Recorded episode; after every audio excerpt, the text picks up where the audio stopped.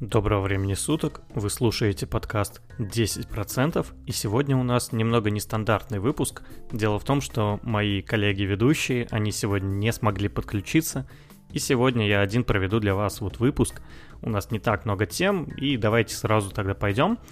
Первая тема — это две новые акции в фонде Кэти Вуд. Для начала давайте расскажу, кто такая Кэти Вуд, что это за фонд, чем он так прославился и все вот в этом духе. Кэти Вуд, ну, если в принципе коротко, то она основательница и генеральный директор ARK Investment. Это фонд, который инвестирует в более перспективные технологии, то есть она сама подбирает акции и занимается активным инвестированием. То есть фонды, они обычно делятся на два типа.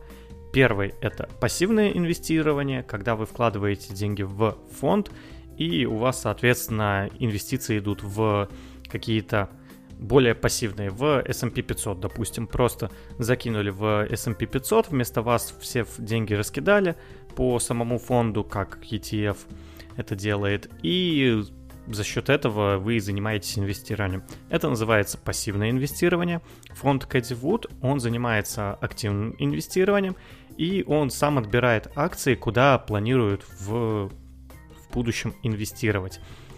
И одно из э, направлений, то есть почему вообще фонд ее так захайпился, это то, что она инвестирует в очень рискованные активы.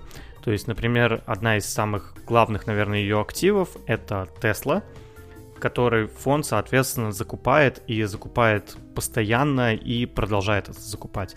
В целом фонд показал прибыль в 800% с момента его существования, а существует он с 2014 года, и они где-то в 2016 году начали буквально вот там приносить какие-то деньги, то есть к ним начали идти непосредственно инвесторы.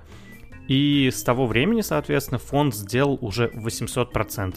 Это какие-то бешеные числа, потому что если мы взглянем на тот же самый S&P 500, то он будет давать примерно порядка 150, возможно, процентов. То есть просто 50 процентов прибыли. Это как бы хорошо, это приятно, но это не 800 процентов прибыли, как сделала это Кэти Вуд. Из хорошего, да, действительно есть вот эти 800 процентов, но в целом тут получается такая ситуация, что сама Кэти Вуд владеет одним из самых крупных фондов, и сама разгоняет акции. То есть она закупает акции, которые не очень дорого стоят, которые, по ее мнению, являются перспективными, за счет чего акции, соответственно, и разгоняются. То есть как это делали те же самые на Reddit с GameStop, покупали дешевую акцию, и из-за того, что покупок было много, то акция, соответственно, выросла там в кучу раз. Вот то же самое получается в фонде Кейти Вуд, и вот это основная причина, на чем можно сыграть. Я, кстати говоря, посмотрел с 2014 года, как изменился индекс S&P 500, и он вырос на 112%. То есть даже больше, чем на 50%, как я говорил ранее, изменился на 112%, но тем не менее Кэти Вуд сделала в 8 раз больше индекса. Да, есть вопрос, опять же, по поводу того, как она будет забирать деньги из неликвидных активов, которые она разогнала, но это уже не наша проблема. И две новые акции, которые Кэти Вуд посчитала интересными, это давайте постепенно. Первая акция это CRISP Therapeutic. Therapeutic? Да, Therapeutics. Соответственно, эта акция, она разработала технологию CRISP, о которой я довольно много чего слышал, но не знал, что есть именно такая компания и что ее можно купить на бирже NASDAQ. Соответственно, ее, по идее, можно купить как раз-таки во всех российских, у всех российских брокеров, кроме Сбербанка, потому что Сбербанк торгует только российскими акциями. Не знаю, поменялось это сейчас или нет. И в целом, что делает CRISP, то есть что это за технология? CRISP — это технология для модернизации генов — то есть, если мы посмотрим вот вообще в принципе, как устроен вот организм, то на самом базовом уровне у нас есть наша ДНК, в которой записано все, как должно построиться, как должен быть построен организм. И с этой ДНК, когда считывается информация, соответственно, строятся уже какие-то дальнейшие клетки, и вот так и получается сам организм, когда у нас есть исходный код в виде ДНК, и по этому коду, по этой схеме мы можем что-либо создать. И проблема в том, что сама по себе эволюция, она подразумевает то, что это ДНК, оно будет ломаться. То есть это, в принципе, так развивается эволюция, так развиваются многие виды, когда у нас сама ДНК, она имеет небольшие изменения, и в 99% случаях это изменение, оно негативное. Но в одном проценте случаев это изменение позитивное, и так как у нас есть естественный отбор, выживает сильнейший, то остается как раз-таки через несколько поколений только те, у кого есть вот этот 1% изменений. Я вот эти проценты 99 и 1, я их где-то слышал, но я точно не знаю, возможно, соотношение это примерно другое. Точно посчитать, в принципе, невозможно. Но, тем не менее, CRISP — они позволяют редактировать как раз-таки геном человека. И это крайне классная технология, которая позволяет делать немыслимые вещи. Начнем, наверное, конечно же, с медицины. Медицина — это, наверное, основная вообще сфера применения CRISP, когда у нас есть какие-то заболевания наследственного характера, какие-то, возможно, там заболевания, в принципе, обычного характера, а, ну, я имел, я хотел сказать психического, но психического характера, по идее, они не лечатся с помощью CRISP. А, когда у нас есть какие-то подобные заболевания, ну, в основном э, рак, допустим, тот же самый, можно вылечить там, в теории с помощью CRISP. И когда мы сможем модифицировать наш геном, мы сможем делать действительно невероятные вещи. Сейчас эта технология, она только развивается, она появилась буквально... Первый раз я про нее, по-моему, услышал года два назад. И если мы посмотрим на график компании вот CRISP, то сама компания, она тоже довольно молодая, она не так давно появилась, и сейчас вот э, она отображается у меня, что она с 16 года, с 1 числа 1 ноября 2016 года она появилась на бирже. И в целом э, технология очень интересная. Технология явно будет использоваться. Аналогов у данной технологии пока что нету. И в целом я бы сказал, что очень интересная компания, учитывая, что ее будет также разгонять и Кэти Вуд, которая владеет огромным фондом, куда несут деньги, и которая будет закупать эти акции. Это очень интересная компания. Я в целом пока еще туда не зашел. Я не знаю даже, буду ли я заходить или нет. Но сейчас мне она кажется очень интересной. Я как раз-таки хотел это обсудить с ребятами. И вот сделать какие-то выводы, возможно, мне подскажут сами ребята.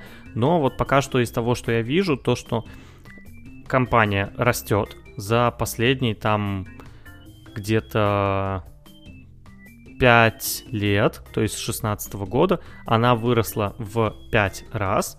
И сейчас она имеет откат, то есть она выросла до 210 долларов, сейчас она стоит 128 долларов.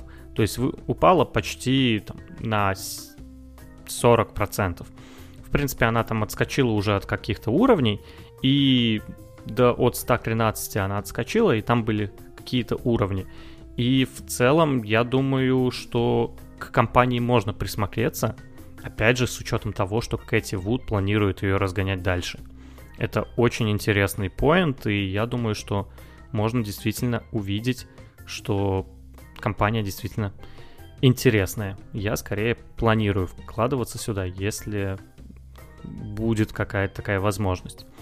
Что ж, идем дальше. Вторая компания это ми- мировой лидер в области виртуального ухода, по крайней мере так подписано. Teladoc Health. Teladoc Health, на самом деле, я не сильно понимаю, что это за компания, я немного про нее прочитал, но меня это не сильно впечатлило. То есть она назвала, э, конкретно Wood, назвала эту компанию потенциальной электростанцией здравоохранения – если честно, не совсем понимаю, что это означает, но тем не менее, данной компанией пользуются 40% компаний из списка Fortune 500, то есть из компаний S&P 500, и это, конечно, довольно большая компания. Ну, то есть если ей пользуется действительно так много народу, то это довольно интересный поинт, э, и стоит, наверное, присмотреться к данной компании. Что можно сказать по объему роста, то она появилась на самом деле где-то там с 2015 года, вот я вижу она на бирже, она выросла с того момента уже в 10 раз, и сейчас опять же она упала. То есть она выросла до 259 примерно. График на самом деле не очень четко показывает. А, нет, даже до 294. И упала до 188. Падение началось примерно одно и то же время. Это 19 февраля, что у CRISP. У CRISP началось 14 января, окей. У Teladoc началось падение 19 февраля. То есть, ладно, попозже оно началось. И в целом, не знаю, по графику тоже вижу, что она отбилась от уровней, и это хорошо с точки зрения технического анализа. Но с точки зрения, что это за компания, к сожалению, я таких подробностей особо не нашел. Если говорить про технический анализ, то в целом пишет, что надо продавать, э, причем активно продавать, и это неудивительно, потому что было большое падение, как я и сказал, тоже примерно на 40%. Если мы посмотрим CRISP, то технический анализ, наверное, также будет продавать. Ну, опять же, зависит от э, срока, который вы хотите вложиться. Если вы вложи, вкладываетесь на долгосрок, то окей, тут предлагает покупать. Если вы вкладываетесь там ненадолго, там, на несколько дней, то скорее негатив, потому что было падение. Вот такие две компании Кэти Вуд сейчас посчитала довольно интересными. Как будет развиваться событие этого фонда, тоже довольно интересно, потому что фонд, ну, явно сейчас вырос за счет того, что туда просто пришли огромные деньги. Кэти Вуд э, выбрал какие-то no-name компании и за счет этого и выросла. Конечно, такие фонды, они как правило, не вкладываются в компании, которые там не состоят хотя бы в S&P 500, и они вкладываются только в очень крупные компании.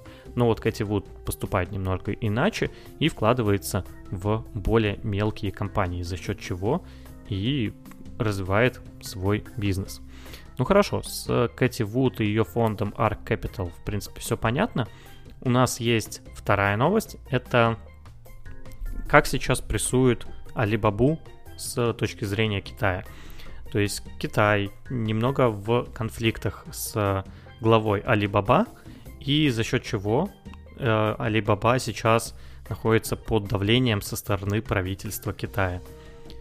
Если говорить конкретно, то Алибаба Джек Ма, основатель Алибаба и его генеральный директор, он, соответственно, высказывался нелестно в сторону администрации Китая. За счет чего администрация Китая вначале отменила его IPO, Ant Group. После этого, соответственно, начала разбирательство с точки зрения монополии Alibaba на рынке. И мне пугал вначале два поинта. Первый поинт это то, что сейчас Alibaba заставят продать активы это какие конкретно активы? Это весь медиабизнес. То есть Alibaba владеет множеством медиафраншиз, там и газеты у них есть, и есть какие-то там даже фильмы, которые выпускаются в Голливуде, есть э, какие-то социальные сети, которыми владеет отчасти Alibaba, и Alibaba заставили продать все медиа активы и оставить вот только, соответственно, то, что они продают, то есть e-commerce. Это, конечно, плохая новость для Alibaba. И что, как бы сказать, что тут что-то хорошее, нет. Тут, конечно, только сплошной негатив. Насколько дальше будут прессовать Alibaba, пока неизвестно. И вторая новость это то, что Alibaba, они действительно занимали монопольное положение на рынке. И один из пунктов, который был у них на сайте, то, что если вы хотите открыть свой магазин на сайте AliExpress, то вы не можете его открыть у конкурентов. То есть вы не можете открыть, например, на какие там сайты есть. Я помню JD.com, на eBay, на Амазоне, что-то там еще было из Китая.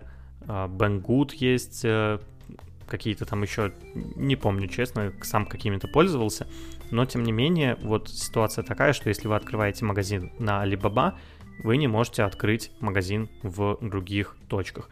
И этот пункт Китай заставляет убрать Alibaba. Конечно, да, все равно будут пользоваться Алиэкспрессом, и все равно это останется самым главным сайтом. И я думаю, опять же, Джек Ма довольно талантливый предприниматель. Я смотрел, опять же, его интервью с тем же самым Илоном Маском, и, в принципе, его интервью смотрел, и действительно мужик кажется толковым. Ну, особенно если он построил, построил такую компанию, то неудивительно, что мозги у него на месте. Но вот сейчас, конечно, в ближайшее время в Alibaba, наверное, не стоит заходить, и давление на Alibaba происходит все больше и больше. И это, конечно, пугает. У меня Alibaba есть в портфеле. Мне сама компания нравится, но то давление, которое оказывает Китай на весь сектор, он, конечно, заставляет задуматься. Если мы говорим про то, что на этом фоне, как я писал в телеграм-канале, могут вырасти другие компании, в целом, да, в теории это та же самая JD.com, которая является конкурентом Alibaba, она может на этом фоне вырасти, потому что больше не будет конкуренции Alibaba, когда вот пришел интернет-магазин, хочет создать где-то онлайн-площадку, и ему надо выбрать либо Alibaba, либо все остальные. И сейчас ему не придется делать этот выбор, и он может открыть площадку и на JD.com, и на AliExpress. И это, конечно же, хорошо для бизнеса и для нас, как для конечных потребителей. В этом плане, конечно, JD.com, наверное, может выиграть что-то с точки зрения Alibaba. Если Alibaba потеряет вот этот монопольный пункт, который запрещает открывать на внешних сервисах, то окей, JD.com может на этом фоне, конечно же, выиграть. Хотя, с другой стороны, как-то общались мы в пульсе на эту тему, и был, было другое мнение, что если будет давление такое продолжаться, то, конечно же, это давление мы видим, что идет от Китая, и Китай также может и на других гигантов надавить, за счет чего деньги из Китая просто будут утекать. Есть, конечно, и такое мнение, но, опять же, Китай сейчас в любом случае экономика, которая стоит на первом месте, и пока что это вряд ли изменится в ближайшее время. Что ж, ну и последняя тема, это на самом деле AMD, и если коротко, то AMD сейчас я посмотрел, сколько он стоит, решил, вот заинтересовался тем, какие компании можно прикупить. И меня удивило, что AMD сейчас довольно дешево для меня стоит. Я говорю про соотношение P на I равно 40. Когда я последний раз смотрел на данную компанию, P на I у нее было больше 80.